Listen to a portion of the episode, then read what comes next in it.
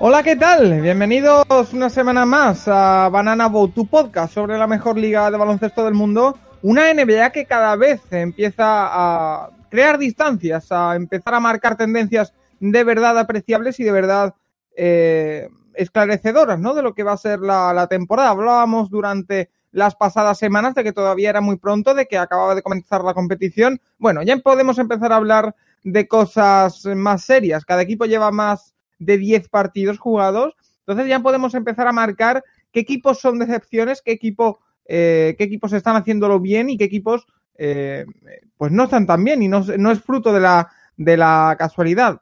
La semana pasada hablábamos eh, de la retirada de José Manuel Calderón y de todo lo que conlleva. Hoy, esta semana, rescatamos a un jugador de la retirada. Muchos ya creíamos que Carmelo Anthony era un jugador eh, que ya no volvería a la NBA, era un exjugador prácticamente, el que les habla el primero que lo pensaba, pero no es así.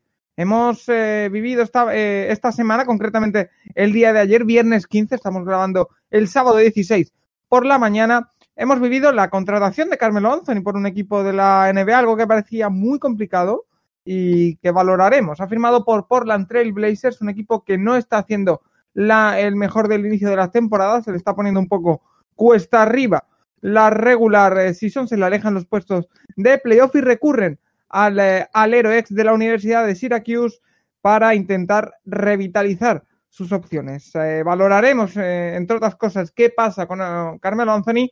Hoy no está Sergi Concha, que está con sus aventuras eh, madrileñas, intentando acostumbrarse a un nuevo entorno, un nuevo ecosistema. Así que tengo conmigo la otra pata de esta nuestra mesa.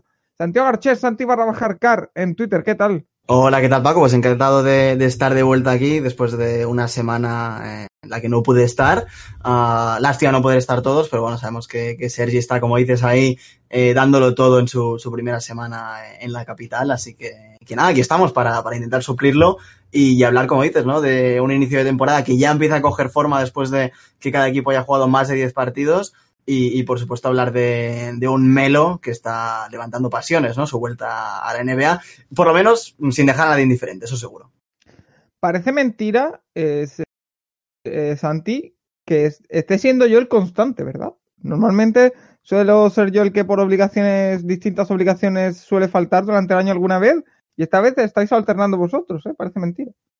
Sí, realmente, si hubiéramos hecho una quiniela a principio de temporada, eh, yo creo que, que el que se llevaba más fallos votados por la audiencia eh, eras tú, ¿no? Pero bueno, eh, de momento no has fallado en ninguno. No sé si es bueno o malo, también te digo, que el, el único que falló. ¿De momento no has fallado en ninguno aún? Eh, creo que no.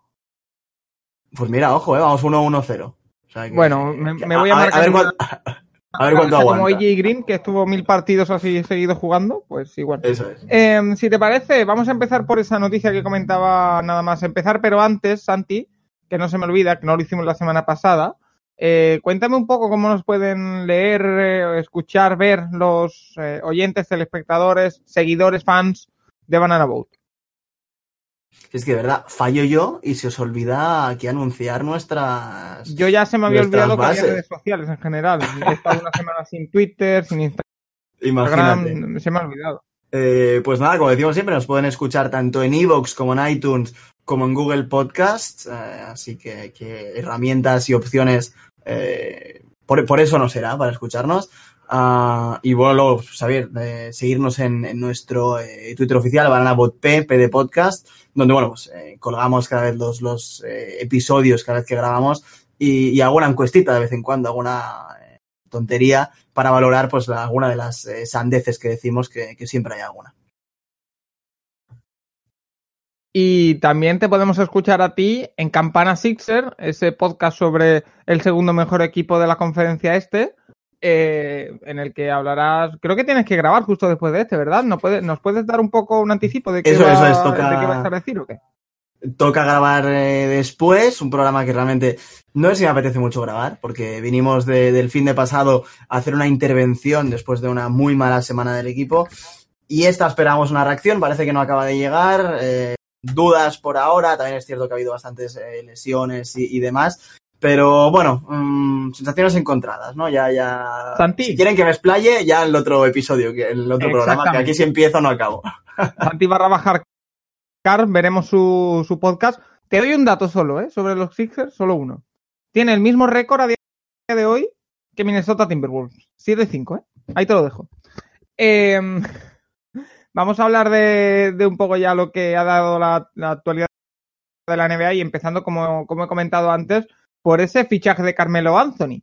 Eh, de forma totalmente inesperada, eh, por lo menos en, mi opinión, yo ya creía que iba a, hacer, eh, iba a ser un poco como el caso de, de, Ray Allen, que nunca llegó a anunciar una retirada, pero que simplemente dejó de jugar porque ni los equipos le querían ni él le apetecía mucho jugar. Yo creía que Carmelo estaba ya en esa situación, pero llega a unos Portland Trail Blazers en los que a priori Santi no parece que encaje. Eh, los Blazers no han empezado bien la temporada, pero quizá lo que necesitan más que anotación es defensa. Y si algo Carmelo nunca ha tenido ha sido defensa. Mm, sí, el, fit eh, parece algo complicado. Sí que es cierto que los Blazers, eh, más allá de defensa, que ahí Carmelo, por supuesto, no va a ayudar. Tenemos clarísimo que nunca ha sido su fuerte y, y ahora eh, pues aún menos. No veremos cómo está, por supuesto, físicamente. Eh, hay que ver muchas cosas eh, de, cómo está Carmelo. Pero sí que es cierto que los, los, Blazers a día de hoy están bastante, más allá de defensa, faltos de talento. ¿no? Tienen a, a Lillard McCollum, eh, la, la, baja uh, de algunos jugadores esta temporada no les ha hecho eh, nada bien, por supuesto. Uh, Whiteside no está acabando de encajar, no está produciendo todo lo que esperaban de él y, al final el, es que el, cuarto mejor jugador del equipo es Rodney Hood y el quinto es Fernie Simons, que sí que es cierto que está sorprendiendo esta temporada, está jugando bastante bien, pero que tu cuarto mejor jugador sea Rodney Hood y el tercero sea Whiteside. Uh, que Whiteside sí que cuando tiene el día es muy bueno, pero no, no, no es un grandísimo jugador a día de hoy en esta liga. Ha sido una situación complicada para los Blazers, que como has dicho tú, pues se están pegando un golpe eh, de realidad en este inicio de temporada, en el que, bueno, siempre hay sorpresas, veremos luego si son capaces de remontar, uh, pero el golpe de los Blazers es evidente, y yo creo que necesitaban un, un golpe de efecto, y, y, ¿por qué no apostar por un Carmelo que, que algo, algo va a aportar? Veremos si, si bueno Hombre. o malo, pero, pero algo aportará el, el, mayor golpe mediático que se podía dar desde la, de los jugadores que había en agencia libre era Carmelo Anthony, eso sin duda, pero ¿realmente es un impacto ese juego? Es decir, eh, ¿crees que Carmelo sigue siendo un jugador para, para estar en, en, la, en la NBA? Es que es una incógnita. Yo realmente el otro día cuando leí eh, la noticia de que, de que los Blazers habían apostado por él, me quedé algo frío. Porque llevamos eh, mucho tiempo viendo por Twitter, Free Carmelo, no sé qué, que vuelva ya. Y al final si, si los 30 equipos estaban pasando por él, también era por algo. Eh, como hemos dicho, no, no es un jugador que destaque por su defensa, nunca lo ha hecho. Eh, y a día de hoy, pues con su edad, eh, aún menos. Veremos si es capaz pues de, asumir este rol secundario, terciario, cuaternario, ya, ya no sé cómo llamarlo, que va a tener, que es algo que nunca le ha sido fácil. Los grandes anotadores de la historia de la liga eh, les cuesta mucho eh, dar un paso al lado uh, y, y, y, veremos ¿no? cómo encaja al lado de, de, un backcourt como el que tienen los Blazers eh, con tanto talento y con tanto potencial. No lo sé, muchas incógnitas. Digo, a mí el otro día me dejó frío. Sí que es cierto que, que, poco a poco me han entrado más ganas de verlo, porque, porque sí que, bueno, hay muchas incógnitas, como digo, y, y algo, algo sacaremos en claro de esto. Y, y, bueno, como decías tú antes un poco con lo, con lo de Ray Allen, parecía que eh, Ray Allen sí que escogió el retirarse, pero Carmelo no lo había hecho él. Uh, y, toda esta imagen y esta polémica de los últimos meses e incluso años de a ver quién apuesta por él, estaba mmm, oscureciendo un poco su legado y al menos que tenga esta oportunidad de demostrar algo, eh, yo creo que bienvenido sea y, y, veremos cómo acaba, ¿no? Pero bueno, ganas de verlo, eso sí. Al final, eh, yo creo que esto puede ser el empujón definitivo para que el mismo Carmelo Anthony vea que ya no está preparado, que ya no está hecho para la NBA o que sí. Es decir, hasta ahora eh, lo último que habíamos visto de él fue la decepcionante etapa en, Oklahoma, en la que bueno, se vio un poco afectado por la vorágine de malos resultados y de decepción del, del proyecto. Y ahora yo creo que es la prueba definitiva para que vea si puede seguir jugando en esta liga y puede adoptar otros eh, roles, que parece que es lo que está eh, dirigido a hacer, porque ya no puede liderar un equipo, eh, evidentemente, pero también puede ser el, comprobar que, ya se ha acabado su época y que diga, vale, me retiro. Yo creo que puede ser la, prueba de fuego esto. Eh, yo no creo que vaya a durar mucho en Portland, Santi. No, a mí no me da la sensación. Es que, claro, es lo que decimos, llevamos mucho tiempo sin verle. Eh, a mí psicológicamente es un jugador que, como hemos dicho, ¿no? Los grandes anotadores de la historia eh, les cuesta mucho asumir este rol. Le costó a Iverson en su día, que es uno de mis jugadores favoritos, pero le costó. Eh, y, lo, hemos visto muchas, lo hemos visto muchas veces a lo largo de la historia. Carmelo eh, lleva años, pues como decimos, ¿no? apartado de la liga, e intentando convencer al resto de equipos que ha cambiado, que ahora es capaz de ser un jugador de rol. pero a mí se me hace complicado y, como decimos en Portland, no sé si, si, es lo que necesitan ahora mismo. Los Blazers, eh, por dar unos datos, ahora mismo están decimoquintos en rating ofensivo, que tampoco es un drama, están en el medio de la liga, no es una gran noticia, pero no es un drama. Y su mayor problema es el rating. El problema no está en el ataque, como decía. Claro, el problema es el rating defensivo, que están decimonovenos, ya en el, casi en el segundo tercio, eh, bueno, en el tercer tercio de la liga, perdón, Así que, bueno, mm, no sé, para dar algún minuto de calidad desde el banquillo, que ahí es donde tienen muchos problemas, como te digo, si Rodney Hood es el cuarto mejor jugador, algo estará haciendo mal, pues tal vez va bien, pero, pero no sé, habrá que usarlo con mucha inteligencia.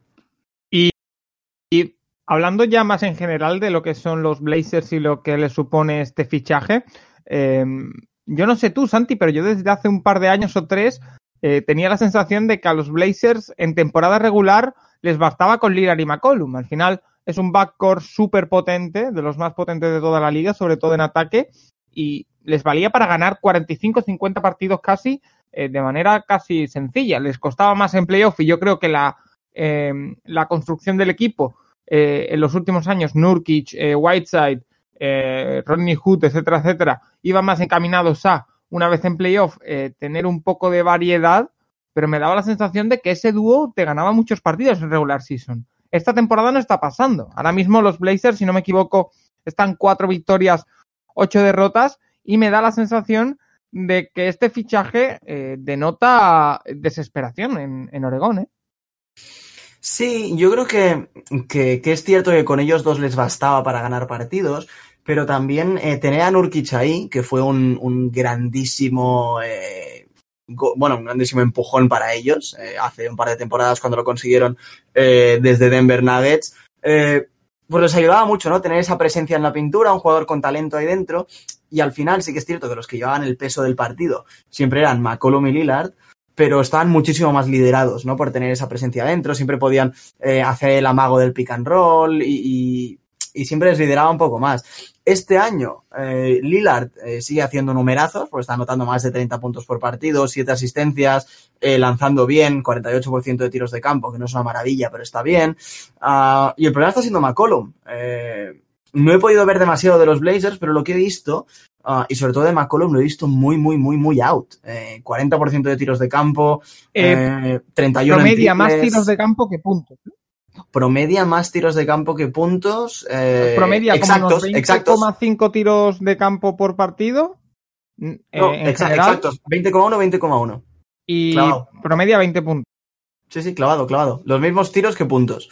Lo cual, eh, pues por supuesto no es una buena señal, ¿no? Tirando de, effective field percentage, eh, no llega al 45%, que es una pésima noticia, uh, sobre todo sabiendo por eso, ¿no? Que son las dos bases del equipo y, y, y Whiteside está aportando, pero al final son 15 puntillos. Le está costando mucho. Y, yo a McCollum lo he visto muy fuera de lugar y, no sé si es momento para los Blazers de, hacer un, golpe de, de, timón y cambiar de rumbo, pero ahora mismo la temporada pinta bastante mal para ellos. Yo no sé tú, Santi, pero yo tengo la sensación con CJ McCollum de que es el típico jugador que ha llegado a un punto en el que se cree una estrella quiere actuar como una estrella, pero no le da para ser una estrella. Puede ser, pero es que al final de estos años eh, ha hecho números de estrella en Portland. Y, estaba siendo el segundo mejor jugador del equipo en general, pero había partidos que los ganaba él, que no los ganaba Lillard. Y, al final es normal que haya pegado pues un, un subidón de, de autoestima o, o, de ego, como lo quieras llamar, sí que es cierto que, puede ir en, detrimento para él, pero al, fin y al cabo es comprensible, porque es que después de, ya te digo, de estos años, después de la lesión de Nurkic sobre todo, donde él cogió pues incluso aún más protagonismo que ya tenía, eh, es que había muchos partidos que él, y, el año pasado hizo un temporadón brutal. Y, y, no sé si ahora ha llegado con demasiados humos o como lo quieras llamar, pero también es que es verdad que les falta apoyo y al final los tiros que, hay que repartirlos pues se los está llevando él, está tirando prácticamente igual que Lillard en, cuanto a cantidad de tiros ah, y no está saliendo bien. Eh, los equipos lo saben, que ahora solo hay dos opciones y las cubren bien y, no pueden salir. En la conferencia oeste luego la repasaremos por arriba, pero eh, mirando la clasificación, y ahora sí que hay que volver a decir que es muy pronto para esto, pero bueno, está bien comentarlo, parece que se está haciendo como un pequeño corte. Eh, entre el octavo y el noveno hay una victoria y media, algo que no es habitual. Eh, entre Dallas Mavericks, que está octavo con seis victorias, cinco derrotas, y el noveno, que es Memphis, está 5-7 los Grizzlies. Eh, debajo de él, Grizzlies, Spurs, Thunder, Kings, Trailblazers, Pelicans y Warriors. ¿Ves alguno de estos equipos luchando por, no luchando por la playoff, porque creo que sí que alguno habrá, pero entrando en playoff? ¿O se están formando un corte eh, con ocho equipos que van a estar en eh, sí o sí en playoff en la conferencia oeste? Bueno, yo creo que las primeras etapas de la temporada hay que ir siempre con cuidado. Nos ha pasado en, años pasados en los que eh, los Grizzlies empezaron un año el primerísimos de la liga con una racha de no recuerdo si siete victorias consecutivas. Orlando también un año empezó 12-3 o 11-4, que, que, ahí estábamos alucinando todos. Y más sobre todo después de un año en el que ha habido Mundial de Baloncesto, que los jugadores que han jugado uh, pues vienen un poco más subidos de nivel y demás. Correcto. Y, y sí que hay que ir un poco mmm, con cuidado aquí. Pero, uh, no obstante, la, la, conferencia oeste está siendo un poco la, la, conferencia de las grandes excepciones en este inicio de temporada. Eh, Portland lo hemos comentado, los Pelicans, bueno, yo ya sabéis que no confiaba tampoco demasiado en ellos, pero por supuesto por la lesión de, de Zion Williamson, pues se han encontrado en una situación complicada. Y sobre todo ahí va justamente, Paco, a los Sacramento Kings, que han empezado de una forma pésima. Y ahora además pues se encuentran con la lesión de Aaron Fox, uh, que no sé, bueno, en teoría son 3-4 semanas. Y no sé hasta qué punto, eh, por supuesto, va a ser muy mala para ellos, pero no sé hasta qué punto va a ser incluso un escudo eh, para que para que Walton se, se escude un poquillo ahí y decir, bueno, es que sin Fox, ¿qué queréis que haga? ¿no? Y, puede ser incluso aún peor para ellos, porque yo creo que necesitan un cambio de entrenador, esto no está funcionando. Y, y cuanto más se alargue esto por la excusa de no está Fox, eh, no está. Bagley también se ha perdido bastantes partidos, es verdad, que, ahora no, no, recordaba. No está Fox, no está Bagley, eh, no lo sé, pero, pero tres grandes excepciones las que, nos, estamos llevando esta temporada en, el oeste y han, eh, pues por supuesto, ayudado a que se abra esta, esta brecha que comentas. El que confío más que pueda subir a día de hoy, aunque tampoco demasiado, es San Antonio. Al final, por, por experiencia y, demás, creo que son los que pueden dar el pasito adelante de competir esta, esta octava plaza. Pero, pero complicado, como dices, sí, sí. Y, si te parece, nos vamos a otra franquicia de la conferencia oeste, porque esta semana traigo bastantes ganas, Santi, de hablar contigo sobre Minnesota Timberwolves. Eh, no hemos hablado demasiado de ellos durante estas semanas y quiero focalizarme en un nombre que está sonando mucho en el entorno de la NBA y raramente por, para bien. Normalmente sonaba para mal y estas semanas eh, está sonando para bien. Es Andrew Wiggins. Eh, todo el mundo habéis oído incluso en este podcast, habéis oído en muchos sitios una gran cantidad de críticas durante la off-season, durante el inicio de la temporada, las previas de la temporada. Y ha comenzado la temporada, la campaña de una manera impresionante, ¿no? Sus números, eh, que son 25,9 puntos, 5,1 rebotes y 3,6 asistencias, hablan por, por sí solos, pero es que además se le ve una gran actitud sobre la pista, se le ve eh, cambios en, en, su juego que ahora comentaremos. Eh, el tema es Santi, y esto me lo estoy planteando mucho y los que me, los que me seguís por redes seguro que lo habéis visto más de una vez. Eh, ¿Nos subimos al carro o no nos lo creemos, lo de Andrew Wiggins? Bueno, aquí sé que por supuesto me vas a preguntar y demás, va a ser tú del programa y quiero saber de ti porque, por supuesto, eh, me entero de lo que escribes por Twitter y, demás, pero, pero quiero que te explayes un poquito.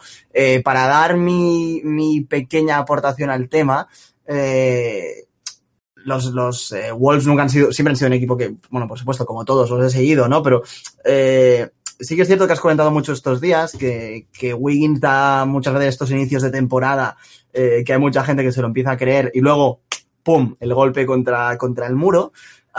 y veremos, ¿no? Sí que es cierto que ya son 11 partidos los que lleva, se le ha visto un cambio de actitud, eh, que lo has comentado tú bastante por redes, eh, que ya eh, parece que se ha dado cuenta de que, que él tiene que ser agresivo, que era algo que necesitaba, está atacando más el aro que nunca, está tirando relativamente pocos triples para lo que ha hecho en otras ocasiones, sobre todo limitando mucho a los tiros de media distancia, que era algo que se le, se le reprochaba mucho y con razón. Uh, y está haciendo 26 puntos por partido, casi al mismo nivel eh, que Towns. Eh, no voy a repetir lo que ha dicho alguien por redes diciendo que ahora eh, los Wolves son el equipo de Towns, hay de, de, Wiggins, perdón, porque bueno, me parece una locura a día de hoy. ya, ya, ya lo sé. Pero, pero bueno, está siendo ahora sí una más que una segunda espada. Sí que es cierto que, que son el, primero y el primero B del equipo, que era algo que los, Wolves necesitaban, sobre todo en esta temporada eh, tan complicada. Uh, y, realmente, eh, bueno, no sé si decir impresionante, pero sí muy satisfactorio este inicio de temporada de Wiggins. Y, poco a poco hay que empezar a creérselo, no solo por los números, sino por, por lo que comentaba, ¿no? Ese, ese cambio de actitud, de ser más agresivo, uh, que aún no es su equipo, porque sigue siendo el equipo de Towns, pero está lanzando más que Towns, está atreviendo, uh, y era un cambio que necesitaba hacer, y, por supuesto, que a mí me tiene muy intrigado por cómo va a seguir. Yo, en, en de mi. El, coméntame todo lo que quieras, ¿eh? según lo que vaya diciendo, Santi. Eh, yo quiero hacer una llamada a la tranquilidad. Es decir, eh, como te digo, yo he llegado a leer durante estas dos, tres semanas que era un joven Tracy McGrady, que es mejor que Kobe Bryant a su edad, que es el equipo de Andrew Wiggins, sino el de Cal Anthony Towns. Tranquilidad, de verdad, tranquilidad. Estamos viendo un cambio de actitud, como, como hemos dicho. Está claro, está siendo un jugador que está imitando sus tiros de media distancia, porque eh, Andrew Wiggins eh, habitualmente durante sus primeras temporadas en la NBA ha sido un jugador que habitualmente tiraba eh, eh, su tiro más cómodo era un pasito por delante del triple, o sea, justo el tiro más ineficiente del todo el baloncesto actual y, no era un jugador, como digo, eficiente.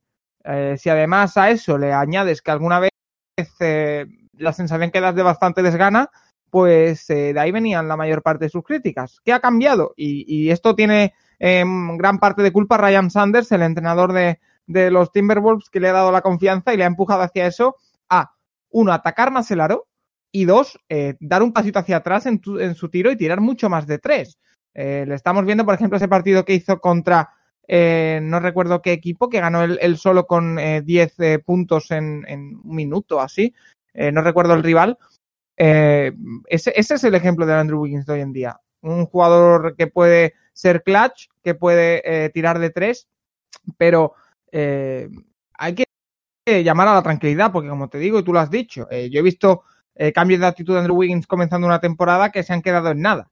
Es importante que se le mantenga esa confianza, es importante que, se le mantenga en ese estilo de juego y que nadie afloje en la presión que se le esté haciendo por parte del, cuerpo técnico.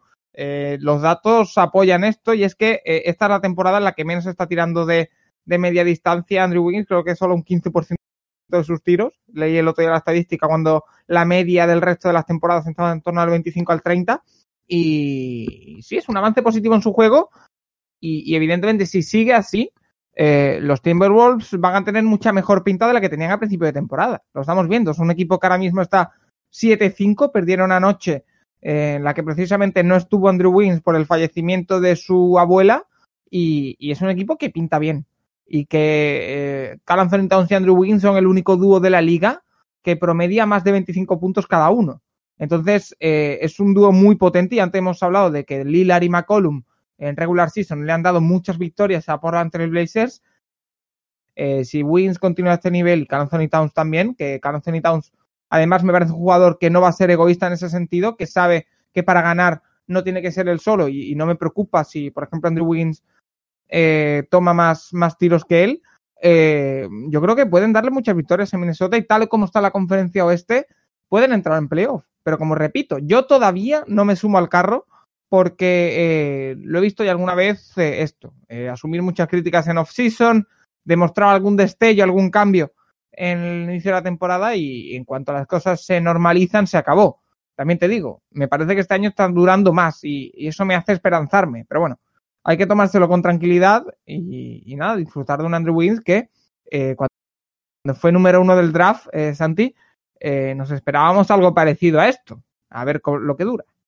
Sí, sí, totalmente. Eh, antes lo he dicho mal, quería decir, está, como has dicho tú, ¿no? Minimizando mucho sus tiros de media distancia y ampliando eh, tanto los triples como los eh, tiros más cerca del aro, ¿no? Minimizando esa, ese tiro tan poco eficiente que es el tiro de media distancia.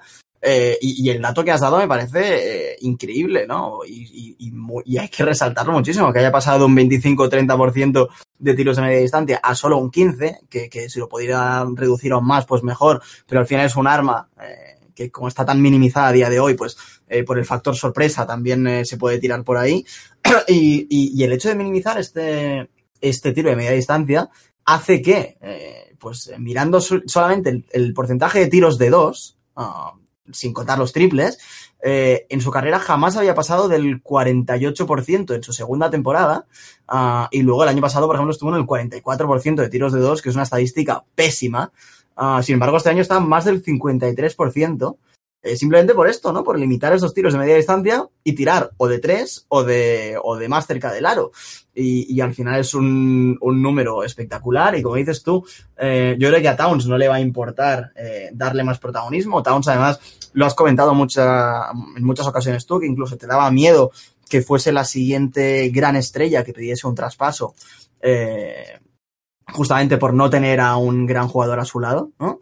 Ah, y, yo creo que Towns tiene que ser inteligente y si ve que, Wiggins está reaccionando, pues eh, darle protagonismo y, continuar jugando así, ¿no? Y como hemos dicho, si, si están ellos dos a un buen nivel, ah, la, por supuesto la vuelta de Rocco, uh, que atrás eh, os da la vida, me parece, a, los Wolves. Eh, imagínate, el equipo ya está sufriendo, el donde más sufre es en defensa, y eso que está Covington. Si no estuviera, eh, sería un poco drama. Pero aparte de él, eh, está sufriendo mucho Minnesota eh, porque tanto Napier como Tig están teniendo bastante problemas físicos. Ha tenido que salir en varios partidos Jarrett Calver, el rookie alero, como base titular. Leyman está siendo una muy buena noticia, que no sé dónde ha salido, pero es maravilloso. Y, y la verdad que pinta mucho mejor de lo que parecía el equipo. Sí, sí, por supuesto, como dices, eh, los eh, mecanismos defensivos, cuando hay tantos cambios en la alineación y demás, pues normalmente lo que suele llevarse un golpe más duro y, pese a eso, bueno, pues al menos está Covington que ha vuelto uh, y, también aporta un poco de tiro de tres, que ya sabemos el, el, 3D clásico que, que es Covington. Uh, y, realmente, pues eso, ¿no? El, trabajazo que ha hecho eh, Saunders eh, esta off-season eh, y, yo creo que, se ha metido mucho en la cabeza de Wiggins y, le ha hecho ver que tenía que reaccionar, porque si no este equipo no iba a ningún lado. Ah, y, realmente espectacular. Y como dices tú, a mí me faltan tal vez 10 partidos, partidos más para, para, empezar a confiar realmente en un cambio serio. Ah, pero los números están ahí y, realmente pues hay que, al menos el cambio de actitud, hay que valorarlo mucho. Por lo menos hay ilusión. Santi, que ya te puedo decir yo que hace un mes no, había ninguna. Te escuchábamos Ahora ya hay por lo menos alguna. Y es un equipo que el año que viene va a tener eh, espacio salarial porque tiene algún que otro Spiring interesante como Jeff Teague. O sea, si de verdad Wiggins funciona y Wiggins mantiene eh, el nivel que está dando hasta ahora eh, o parecido, hay ilusión en, en Minnesota. No por hacer nada grandísimo, pero sí por ser un equipo decente, que ya hacía falta. Em, si te parece, pasamos a, otro tema y es que em, quiero hablarte, bueno, quiero hablar de, lo hemos, hemos pasado un poquito por encima de, ello. En el fondo de la conferencia oeste, eh, hemos dicho que hay varios equipos decepcionando. No lo hemos comentado porque quizás visto lo visto la temporada no es una decepción, pero llama mucho la atención eh, ver a Golden State Warriors hundidos al final del oeste. Dos victorias, once derrotas. Eh, lesión de, Stephen Curry, vuelve D'Angelo Russell, eh, pero tampoco sirve. De, Raymond Green también se lesiona. Eh, Steve Kerr ya ha asumido que esta temporada es para desarrollar jóvenes y para, bueno, encontrar nuevos jugadores. wow, ¿eh? Los Warriors. Sí, realmente yo creo que lo comentamos en los programas previos al inicio de la liga. Y es que los, los Warriors, eh, cuando se hicieron eh, con Kevin Durant, hicieron una apuesta muy fuerte en su momento, eh, remontándome tres años atrás. Uh, en el que, bueno, los Warriors, la primera gran temporada que tuvieron, y la, sobre todo la segunda, cuando cayeron frente a los Cleveland Cavaliers, su fuerte era que tenían un gran fondo de armario. Y, y cuando se hicieron con Kevin Durant, sacrificaron ese fondo de armario por hacerse Correcto. con Kevin Durant. Uh, y esa temporada lo habíamos comentado ya, eh, antes del inicio de la liga, como digo, eh, que se habían quedado sin Kevin Durant y sin fondo de armario, eh, al cual pues se sumaba la baja de, Clay Thompson uh, y, bueno, pues ya pintaba complicada la temporada para ellos. Si a eso se ha sumado la baja y la, lesión de, de, Stephen Curry, pues al final yo creo que se han visto, como dices tú, abocados, perdón, a un eh, tanking forzado, prácticamente como el de, el de, San Antonio en la temporada eh, en la que se hicieron con, con Tim ojo, Duncan. Ojo con eso, Caraboy, ¿eh? Ojo con eso, Caraboy. Eh, y, y, y, bueno, pues eh, yo creo que por eso, ¿no? Una temporada que ya se, se presentaba como muy complicada, uh, que ha acabado pues dejando a los Warriors en una situación dramática en la que, bueno, pues como digo, no tienen por dónde tirar uh, y, y, ahora lo comentarás como dices, pero yo creo que están apostando por ese, bueno, que Curry no juegue más en todo el año y mira, es que no podemos hacer nada y acabar tanqueando un poco. Estás desmontando. Eh, un poco camuflado, pero sí, sí, totalmente. Es que eh, justo te trae este tema a colación no solo por el hecho de que estén últimos en la conferencia oeste, que es sorprendente, sino porque el otro día leía una teoría en redes que me llamó mucho la atención y que, querría, que quería comentar contigo. Y era la siguiente.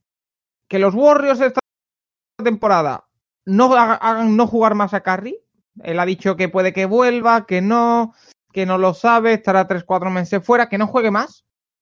Traspasar a D'Angelo Russell en cuanto puedan para conseguir alguna primera ronda del draft, que podrán, y, y tanquear y perder, pues, sin tener a Curry e incluso Green reservándolo para tener el número uno del, probablemente el número uno del draft o alguno muy alto. Entonces, se convertirían el año que viene, Santi, en un equipo con Draymond Green a tope, con Stephen Curry a tope, con Clay Thompson, con el número pro, eh, probable número uno del draft y con otro mmm, en otra primera ronda se rumorea Minnesota eh, con un, con un número 15. Eh, no me suena nada mal, ¿eh? No, no, realmente mal no suena. Uh, y como decíamos antes, ¿no? Pues se han visto prácticamente forzados a este eh, tanking. No es realmente forzados, porque sí que es cierto que, que Curry podría forzar y volver de aquí a tres meses, pero al final eh, los barrios de aquí tres meses que pueden estar. Eh, 15, 30 casi. O, yo creo que ya no ah, vale la pena. Más incluso, ¿no? Bueno, es que, 40, sí, a lo mejor. Sí, prácticamente. Eh, y Clay también podría haber intentado forzar y volver a final de temporada, que yo creo que es algo que los Warriors eh, tenían en el fondo de, de, de su cabeza eh, por si estaban luchando por entrar en playoffs y tener ese empujón y demás. Pero claro, que llega la lesión de Curry y ves que un equipo que incluso con Curry estaba teniendo muchísimos problemas porque Green está teniendo una de sus peores temporadas en, en la liga, si no la peor. Uh, y... y... Santi, perdona que te interrumpa. Sí, sí. ¿No te parece normal eso de Green? Es decir, siempre hemos sabido que, o siempre, yo por lo menos, he pensado que Green es un jugador que no genera por sí solo, sino que necesita un ecosistema de eh, grandes jugadores para destacar mucho porque es un poco, un, es un jugador pegamento, es un jugador eh, que hace grupo, un jugador que empaca, es un jugador que en un equipo en el que él tiene que liderar no es capaz de generar. En cambio, él, luce cuando tiene a alguien al lado que genera y él puede trabajar para él. No, no, totalmente. Él al final es el ancla, el candado del equipo. Y, y desde que conocemos a los grandes Warriors, antes de la llegada de Kevin él era el, tercer jugador del equipo uh, y, teniendo al lado a un Clay Thompson que defensivamente hacían una pareja brutal, entonces tenían dos grandes eh, parejas, ¿no? Ofensivamente Curry y, Thompson y defensivamente eh, Thompson y, Green. Eh, este año, uh, al final lo que se ha cambiado es a Clay Thompson por D'Angelo Russell y la pareja, sobre todo defensiva, eh, desaparece ahí porque Angelo Russell no es un jugador defensivo. Uh, y ofensivamente, eh, pues eh, lo que te generaba Clay Thompson, eh, como un gran triplista en estático, que para mí sé que es muy discutible, ¿no? Pero en estático creo que es mejor triplista que, que Curry. Curry gana porque se los puede generar él, pero Clay Thompson en estático puede ser el mejor triplista de la historia de la liga. Uh, y pierdes eso, al final los triples se los está tirando un Green que nunca ha sido su especialidad, que tal vez antes podía meter un par de triples por partido, pero porque quedaba muy liderado, porque al lado tenía estos dos monstruos, y ahora no queda, quiere seguir intentando eh, haciendo lo mismo, uh, y, y, se está complicando mucho la temporada para ellos. Y ahora, eh, pues yo creo que es, es importante pues sí, también darle descanso a Green porque es una temporada totalmente perdida, pero que pase tiempo en pista con los jóvenes más prometedores de, del equipo, porque al final eh, es un jugador que como mentor yo creo que tiene mucho valor. Uh, y, y, sí, totalmente, pues eh, tirar esta temporada totalmente a la basura, eh, que además tienen la excusa, yo creo que nadie los va a poder acusar de tanking a causa de las lesiones. Uh, y, como decías tú, luchar por un pick 1, pick 2 y, rehacerse, rearmarse y volver el año que viene igual de fuertes que hace dos años. O sea, que podemos estar viendo no, el, fin del proyecto, sino un año de descanso. Porque parece que el año que viene, eh, si todo sigue su curso, veremos unos Warriors bastante, bastante interesantes. Lo que parece clave, Santi, y yo creo que por todo el run run que está viendo va a ser así, es que D'Angelo Russell el día 15 de diciembre, que ya puede ser traspasado, no va a durar mucho más en, en Golden State. ¿Tú lo, ¿Tú lo traspasarías este año? ¿O esperarías tal vez a, a acabar la temporada, season ya, o incluso el año que viene, cuando esté mejor, eh, traspasarlo? Porque ahora saben que estás En cuanto haya una oferta también. buena. Yo creo que cualquier equipo que le quiera no va a esperar al final de temporada, sino el, el ejemplo más claro y el equipo que parece más claro que va a ir a por él ya fue en verano es Minnesota, como digo. Y Minnesota lo quiere para mejorar su equipo ya esta temporada, no va a esperar a la, a la próxima. Eh, se habla de Okoji, se habla de rondas del draft, conseguirían assets y, rondas del draft eh, Golden State en cuanto tenga una, una buena oferta sobre la mesa, Golden State le tiene que dar igual que el momento de la temporada porque no se están jugando nada. Pero a partir del 15 de diciembre se va a mover seguro. Yo estoy convencido de que la temporada no la acaba en, en, San Francisco. Sí, yo estoy contigo, pero mm, eso es, es, es, la incertidumbre un poco de que al final alguien que vaya a apostar, entre comillas, fuerte por D'Angelo Russell este año es, es un equipo que esté eh, en la segunda mitad de los equipos que entran en playoffs, eh, de, del quinto al octavo, y un equipo que crea que, que con el salto cualitativo de D'Angelo Russell, pues puede dar eh, un pasito adelante y en vez de caer en primera ronda, pues eh, caer en semifinales de conferencia o incluso en finales de conferencia.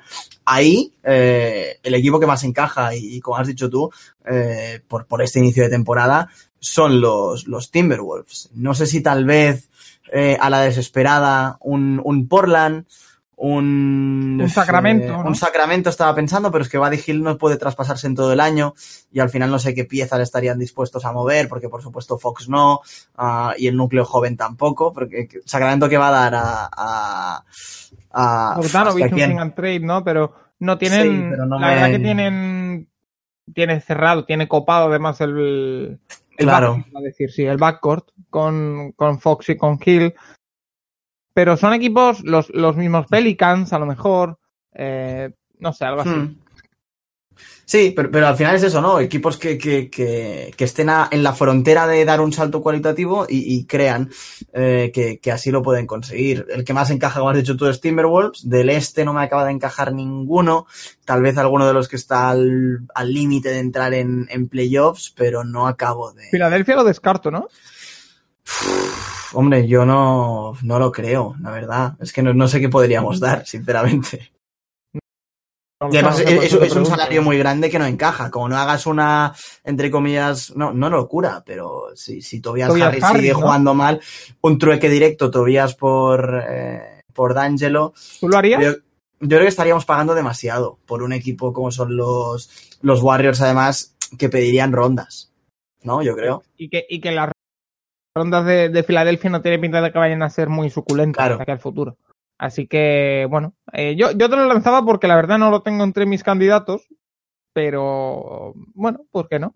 Eh, mm. Si nos vamos, hemos hablado de la parte baja de la conferencia oeste, nos vamos a la alta, pero de, de las dos, tanto de la este y de la oeste, porque es sorprendente, eh, por lo menos en, en mi opinión, que ahora mismo estés liderando en la conferencia este los Boston Celtics con 10 victorias y una derrota, solo han perdido el primer partido de la temporada. Y en la oeste, Los Ángeles Lakers. 10 victorias, 2 derrotas. ¿Cuál te sorprende más de los dos? Eh, no sé si es ninguno una sorpresa tan, tan, tan, tan grande. Ahora te comentaré por qué. Eh, sí que en general yo creo que a la gente le está sorprendiendo más Boston. Eh, yo creo que me voy con los Lakers por el hecho de, cómo están aportando los jugadores secundarios. Eh, Avery Bradley está jugando súper bien. Después de estar, pues, de que lo haya puesto bastante gente en duda por sus últimas temporadas. Eh, Green está haciendo un papelón. Mira, Eh, eh, Santi, Dwight te Howard- interrumpo sí, de nuevo. Eh, Avery Bradley tiene el mismo problema y la misma virtud que hemos hablado de Draymond Green. Avery Bradley en los Celtics fue un jugador increíble, ro- rodeado de un ecosistema que generaba y él ayudaba a ese, a ese generamiento, eh, a esa generación, perdón. Eh, después se fue a Detroit, se fue a Memphis, ahí tenía que mm, eh, dar un paso hacia adelante y no es un jugador hecho para dar ese paso hacia, adelante. Se han encontrado los Lakers de nuevo, con que tiene por delante un par de jugadores superestrellas que le generan y vuelve a ser un escudero de lujo. Sí, sí, sí, sí, totalmente de acuerdo contigo. Eh, además, eh, Kuzma ha dado un paso adelante, creo que está jugando muy bien. Ah, se están entendiendo bastante bien Davis y LeBron, que era ahí donde podía haber un poquillo más de dudas. Sí que es cierto que eh, LeBron está teniendo que ser tal vez un poco más agresivo de lo normal, no está siendo tan efectivo o... En o defensa, sobre todo, ¿eh? Eh, sí, en defensa se está aplicando mucho, que ya le tocaba. Yo creo que él tiene claro eh, que este equipo necesita de él eh, una marcha más, más en defensa que en ataque, porque en ataque al final, eh, estando Davis y, y Kuzma, que también puede generar, LeBron puede desconectarse un poquito más. Um, y, y estamos viendo uno de sus peores años en porcentaje de tiro, uh, que es algo que sorprende bastante. Pero al final es lo que hablábamos. eh, este equipo tiene dos superestrellas, luego un Kuzma, un Green y un Howard, eh, que yo confiaba en él más de, la, de lo que lo hacía la mayoría de la gente, pero no deja de sorprender que esté aportando tanto. ah, y, y, bueno, Rondo ha jugado dos partidos solo este año, pero Sí, pero cuidadito. Sí, pero bueno, sí que un, un segundo escalón de jugadores eh, que pueden aportar bastante y luego un bajón importante. Entonces, eh, yo creo que ahí venían, sobre todo, mis dudas sobre los Lakers y, me están sorprendiendo más, eh, tal vez un poquito más que los Celtics en este inicio de temporada.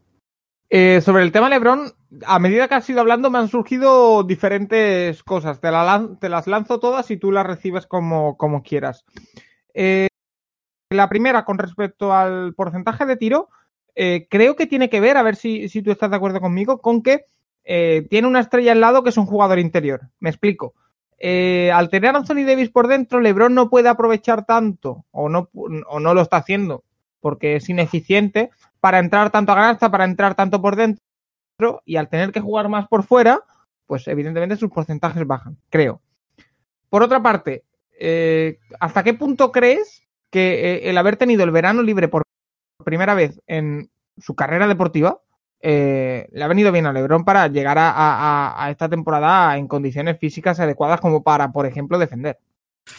Eh, empiezo por el final. El tema del verano, y, aunque no se hable que el año pasado solo jugase 55 partidos, eh, después de venir de jugar hace dos temporadas, la última en Cleveland, los 82 partidos, creo que ha sido vital para él. Y, se ha dado cuenta, además, como dices tú, que necesitaba volver a tener este, esta marcha más en defensa que la había perdido en las últimas temporadas. pa- para, para aplicarla en playoffs y sabe que este año no puede permitirse otro fracaso como fue la temporada pasada y, y- y los Lakers, por cómo está hecha la plantilla, lo necesitan más atrás que adelante ah, y, creo que ha sido vital para él, como dices, este, este verano y el medio descanso, sé que fue forzado por lesión, pero que tuvo la, la temporada pasada. Sobre los, los porcentajes de, de tiros, eh, sí, eh, me parece una, una buena explicación de, de su bajón en el porcentaje. Sí que es cierto ah, que, bueno, pues que no, no está atacando tanto el, el aro como otras temporadas por, eh, por la presencia de Anthony Davis ahí. Al final, para que para jugar por dentro, mejor que lo haga Davis. Am, pero bueno, al final su porcentaje de dos eh, tampoco ha bajado tanto. Sí que es cierto que está tirando bastante mal de tres, ah, que bueno, que es algo que do- donde Davis pues no, no tiene nada que ver, pero, pero sí que es cierto, ¿no? Que su juego en ataque ha cambiado demas- de- no demasiado, sino bastante, perdón. Ah, está generando por otros lados, por estar repartiendo un poquito más de 11 asistencias por partido, perdón, uh, y un LeBron mucho más generador eh, que en otras temporadas, ¿no? Así que, que un cambio de, de, mentalidad para un jugador que pese a estar en su decimoséptima temporada en la liga, sabe reinventarse por, por enésima vez y, y demostrar que sigue siendo, bueno, o que es el mejor jugador de la historia. ¿Y de los Celtics, qué me dices? Eh, de los Celtics, eh, varias cosas. Eh, yo tenía muy claro, y, y lo comentamos, eh, que Kemba les iba a ir mejor que Kyrie. Eh, primero porque Kemba me parece un jugador que genera bastante El más te que está dando la razón con Kyrie Irving. Sí, y, y, estoy, no sabes cómo me levanto cada mañana cuando veo que lo, los Nets se le han pegado y Kyrie ha hecho 35 puntos, pero, pero han perdido. Uh, era mi, es mi, mi batalla personal, la de Kyrie, Paco. Eh, pero primero, eh, hablando del juego, sí que mm, Kemba creo que puede ser un downgrade respecto a Kyrie, pero te aporta unas cosas eh, que Kyrie no te aporta. Creo que es mejor tirador, en que sabe jugar mejor sin balón que Kyrie. Eh, con balón mm, es peor, pero, pero sin balón sabe jugar mejor. Y es algo que necesitaban los Celtics, ¿no? Darles un poquito más de protagonismo a los Jalen Browns, a los Tatums, eh, por supuesto a, a, a, Hayward que ha vuelto esta temporada a un gran nivel, lástima de la lesión por supuesto, pero son jugadores que necesitan balón y al lado de Kyrie sufrían bastante. Más allá de eso, por supuesto, el, tema eh, obvio y flagrante de la química de vestuario. Unos Celtics que venían de hacer unos grandes playoffs sin Kyrie Irving, de llevar a, a Cleveland al séptimo partido. Luego llega Kyrie, te la empieza a liar en el vestuario, dos semanas sin hablar con los compañeros eh, y mil historias de los Celtics uh, que, no han transpirado, porque Bill Simmons Uh, que es en eh, grandísimo falta de los Celtics, y, y Kevin O'Connor, que, que, también es de Boston, eh, han comentado, ¿no? Que hay muchas historias de este equipo que no se sabrán nunca, pero que tienen mucha, mucha tela con Kyrie. Eh, y, y, lo estamos viendo, incluso en los Nets. Un equipo que era tan divertido de ver el año pasado, que han perdido toda gracia, toda, todo brillo que tenían. Uh, y, y, bueno, pues eh, como digo, ¿no? Los Celtics que, eh, que están sabiendo jugar mejor y que también, por qué no decirlo, eh, han tenido bastante suerte con el calendario. Al final de las victorias que han tenido, creo que solo tres han sido contra equipos con más de un 50% de victorias. Que no es por desmerecer la racha, que, que por supuesto es muy importante y, y, sobre todo empezar la temporada así te da eh, un empujón de, de, ánimo, pero hay que tener en cuenta también el, el calendario que han tenido. Pero igualmente 10 victorias consecutivas hay que destacarlo. Bajo sí, sí, por supuesto. Por esa... supuesto. Eh, tras esas 10 victorias, una derrota solo de Boston, se coloca, bueno, un equipo del que llevamos hablando estas últimas semanas, ¿no? La pasada semana hablé con Sergi de qué, equipo le gustaba más. Hoy te hago la pregunta a ti y enlazo con esto.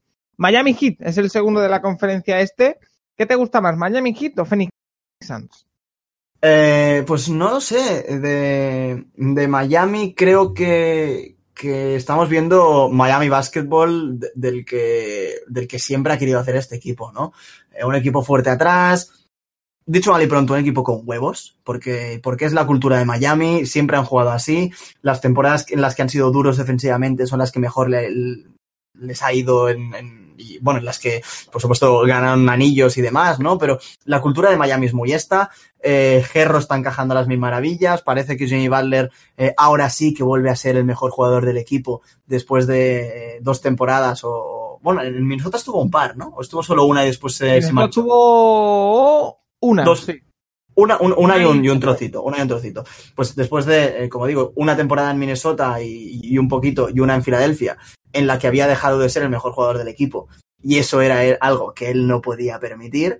Eh, ahora que vuelve a ser el mejor jugador del equipo, eh, mentalmente está más ahí, ha vuelto a, a, tener esa marcha más defensivamente que había perdido en los últimos años. Y, y Miami, pues es un equipo eh, del que siempre han querido, bueno, de los que siempre han querido tener ahí en, en, South Beach. Sobre los Suns, rápido. Eh, quiero romper una, una lanza en tu favor por confiar tanto en ellos. Y eh, también en favor de Devin Booker, que me ha sorprendido bastante en este inicio de temporada, eh, por su cambio de actitud. No confiaba nada en, en que fuese capaz de, de, jugar otro tipo de baloncesto. Eh, y, sobre todo después de la lesión, bueno, después de la lesión, no, perdón, de la suspensión de, de, la sanción de, de Eaton, hemos visto a un Devin Booker muy maduro y sobre todo, por supuesto, Ricky, eh, podemos hablar mil maravillas de él, pero un Aaron Baines que está jugando a las mil maravillas. Esa, conexión Aaron Baines, Ricky Rubio, eh, me parece lo más random, pero a la, a la vez de lo más mmm, increíble que estamos viendo esta temporada. Y con Devin Booker, no sé si estarás de acuerdo, no solo es que ha madurado, le han obligado a madurar poniéndole al lado un base como Ricky Rubio. Se acabó eso de tener un base florero eh, para que él manejara el balón. Ahora tienes un jugador que te maneja el balón y tú dedícate a meter puntos. Sí, eh, es cierto que tener un base al lado como Ricky, pues le, yo creo que le ha, como dices tú, a dar este eh, o hacer este cambio de mentalidad. Pero bueno, es que Devin Booker también está generando. Es decir, sí, Ricky está repartiendo 8,7 asistencias por partido, pero Devin Booker 6, un poquito menos que la temporada pasada.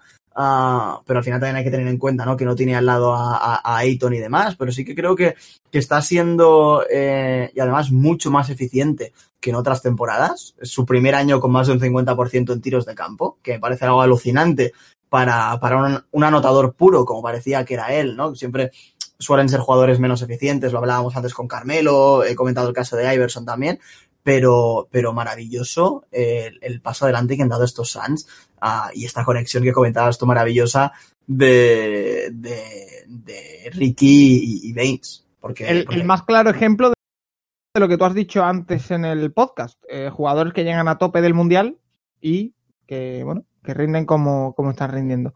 Eh, ¿Cuál de los dos te gusta más, eh? que no te has mojado al final? Eh, me gusta más por, el tema de cultura y, cómo es el equipo. Me gusta algo más eh, Miami, pero sí que tengo muchas ganas de ver a estos Suns cuando vuelva Ayton y, y, verlos con el potencial a tope, porque están siendo, igual que hablábamos antes de decepciones, una de las sorpresas, por lo menos para mí, de la, de la temporada. Eh, sin duda. Eh, más allá de eso, no sé si te queda, Santi, algo que, comentar eh, de esta semana la que, bueno, estamos empezando a ver eh, como te digo, hay equipos que están empezando ya a desesperarse, como esos Blazers, pero en los que todavía tenemos que tomarnos todo con, con calma. Eh, ¿Algo que destacar? Eh, no demasiado, tal vez. Sí que es cierto que, de nuevo, es un inicio de temporada. Pero me, me está gustando mucho el, el, inicio de temporada de.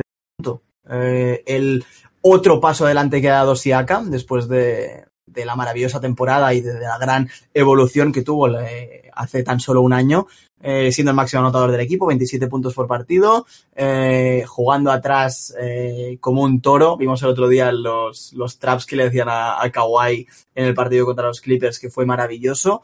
Además, con, los, con la lesión de Lowry sobreponiéndose a ello, con un Van anotando 17 puntos por partido, un Ibaka que estaba jugando muy bien hasta la lesión, lamentablemente, y un equipo que, bueno, pues que teníamos... Eh, yo confiaba en ellos porque al final el núcleo lo, lo, mantenían, pero sí que teníamos dudas de cómo iba a ir este equipo y, y yo lo tenía un poco en la frontera de, de, bueno, si consiguen entrar en los cuatro primeros del este, aguantarán con la plantilla, pero tal vez si no, deshacen el proyecto y veremos.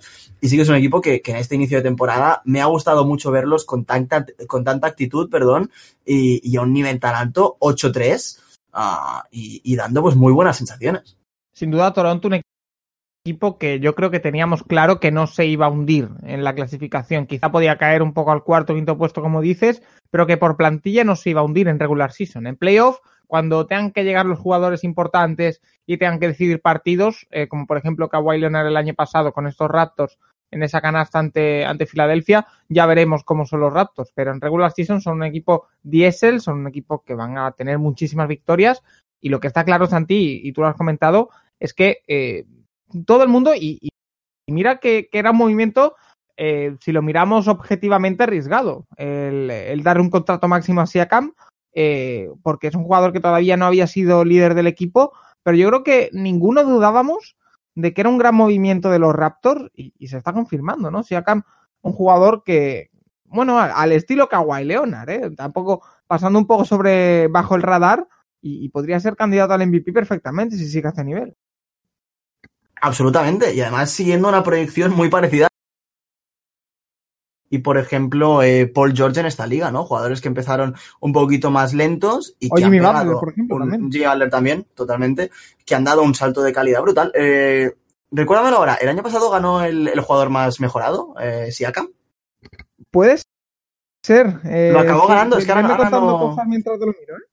Eh, no, pues iba a decir que ahora mismo no recuerdo si lo ganó el año pasado, porque pegó un salto de 7 puntos por partido a 17, eh, hablando de estadísticas totalmente mm, muy sencillas, pero al final es lo que se mira más.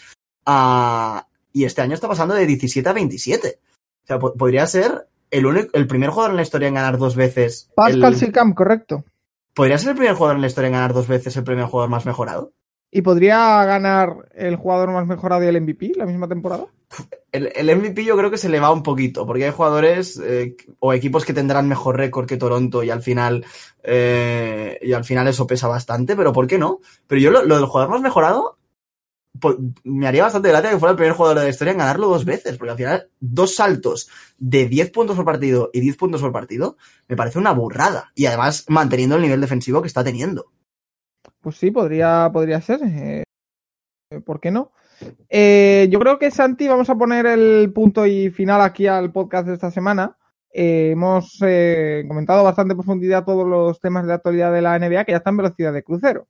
Ya no para y, a partir de ahora y de aquí hasta la jornada de Navidad podremos empezar a ver ya por dónde va la liga. en la jornada de Navidad ya podemos empezar a hacer balance, pero hasta ahora eh, estamos viendo lo que te digo, en una conferencia oeste que quizás está menos competida por arriba de lo que esperábamos, con algunos equipos cayendo en picado, lo que están aprovechando otras franquicias, y en el este, lo que pensábamos, una conferencia bastante más polarizada que, la temporada pasada. Unos equipos muy arriba, 6-7 equipos y un salto muy grande hacia los siguientes. Así que lo seguiremos comentando aquí en eh, Banana Boat.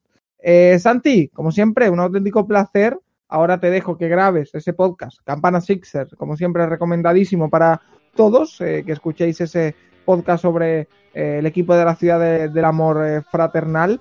Y nada, te emplazo la semana que viene a ver si podemos contar ya con Sergi, que nos cuente también un poco su experiencia en, en Madrid y en esa nueva etapa laboral relacionada con el baloncesto, hay que decirlo.